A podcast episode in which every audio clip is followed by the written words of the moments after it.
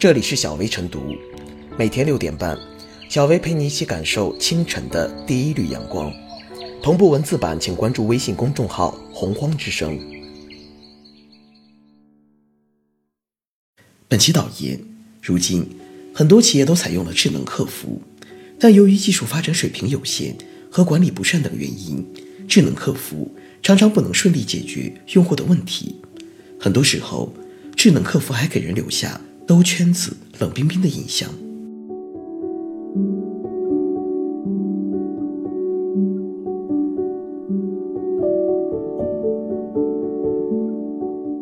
让人崩溃的智能客服，称得上智能吗？说是智能客服，却一点也不智能。当我输入了很长一段话描述问题，智能客服马上只回复一句“不好意思”。纵使隔着屏幕，我们也能感受到网友那满满的气愤和绝望。现实中，许多智能客服的用户体验堪称灾难，东拉西扯，解决不了实际问题不说，更是严重耽误了消费者的时间，浪费了消费者的感情。现阶段，大多数智能客服根本担不起“智能”二字，其与其说是一种成熟的技术工具，不如理解为炒作的营销噱头。所谓智能客服，其内核其实很简单、很原始。从本质上说，这就是一套数据集纳、词库触发以及列表检索系统。具体而言，就是将常见的客户提问加以汇编，并提前准备好答案，并在具体对话框下通过关键词触动预设信息的分配派发。这算是智能吗？百分之五十七点九的受访者表示，智能客服。理解不了顾客提出的问题，答非所问，这一点都不奇怪。首先，许多智能客服后台的数据库还不够大，触发字还不够多，触发机制还不够灵敏。再者说，市面上绝大多数智能客服系统都没有更高级的语义识别、启发式算法以及模糊逻辑的基础支撑。这两大因素直接导致了智能客服适用场景极其有限。所能发挥的作用微乎其微，消费者被智能客服搞到崩溃，也只能是大概率事件。言必称智能，近年来几乎已成互联网领域的一种流行病。一个尴尬的现实是，学界科研层面有关人工智能的探索正在踽踽而行，但市场应用层面，所谓人工智能却已遍地开花。智能客服的翻车表现。最直接揭示了这期间的泡沫。当然，一些企业在此方面明知不可为而为之，也是醉翁之意不在酒。不论是以人工智能应付答疑、拖延时间，又或是借此减少雇员、压缩人工成本，这期间太多的小算计昭然若揭。说到底，不尊重消费者的企业，终将为消费者所弃。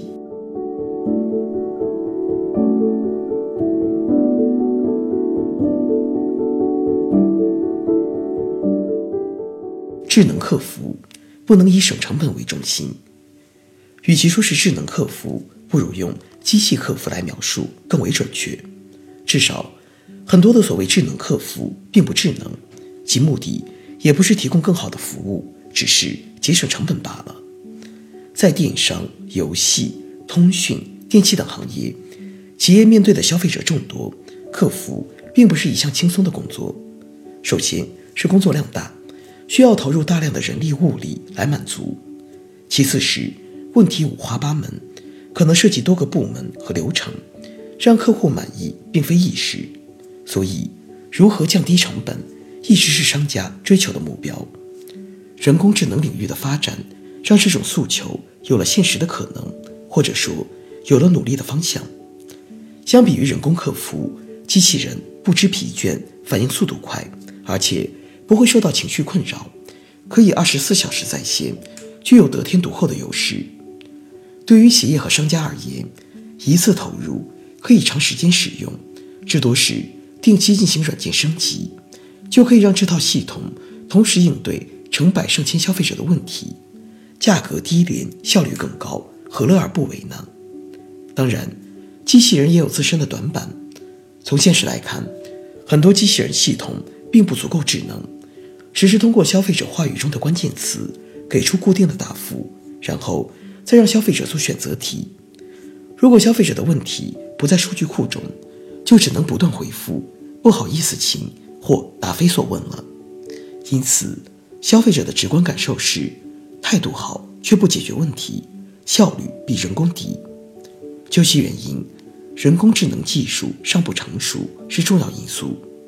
开发一套系统需要的投入并不小，维护和升级这样的智能系统，更需要结合大数据的反馈不断完善，成本并不低。所以，很少有商家选择为自己量身定制一个系统，而只是购买通用版的软件，往里面填空了事。这样的系统，对于信息资讯类的问题，基本还能应对。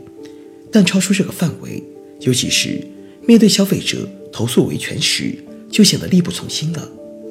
事实上，对于这些缺陷，商家不是不知道，但其仍执意使用，主要还是出于成本方面的考虑。至于客户的体验，倒显得没有那么重要了。因此，我们看到有的商家只对消费额高的会员开放人工客服渠道，将其当作奖赏；更有甚者。还不定期更改客服电话的语音菜单，目的就是让你难以找到人工客服入口，知难而退，以减少雇佣人工客服的数量。可见，智能客服体验差，错不在人工智能，而在于这项技术发展尚不成熟就投入市场，更在于商家只想节约成本，却罔顾消费者体验。其实，这都是急功近利的表现。这些不重视售后体验的商家。看似省了钱，但最后势必会搬起石头砸自己的脚。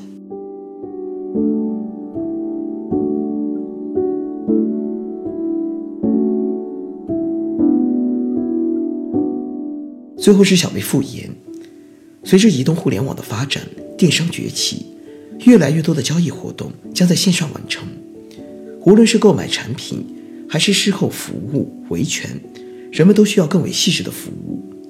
所谓的智能客服之所以更像是智障客服，究其原因，还是企业为成本考虑，人为设定的问答库以不变应万变的回答模式，只会给用户带来困扰，给企业带来差评，长此以往，还会破坏行业生态，阻碍电商的进一步发展。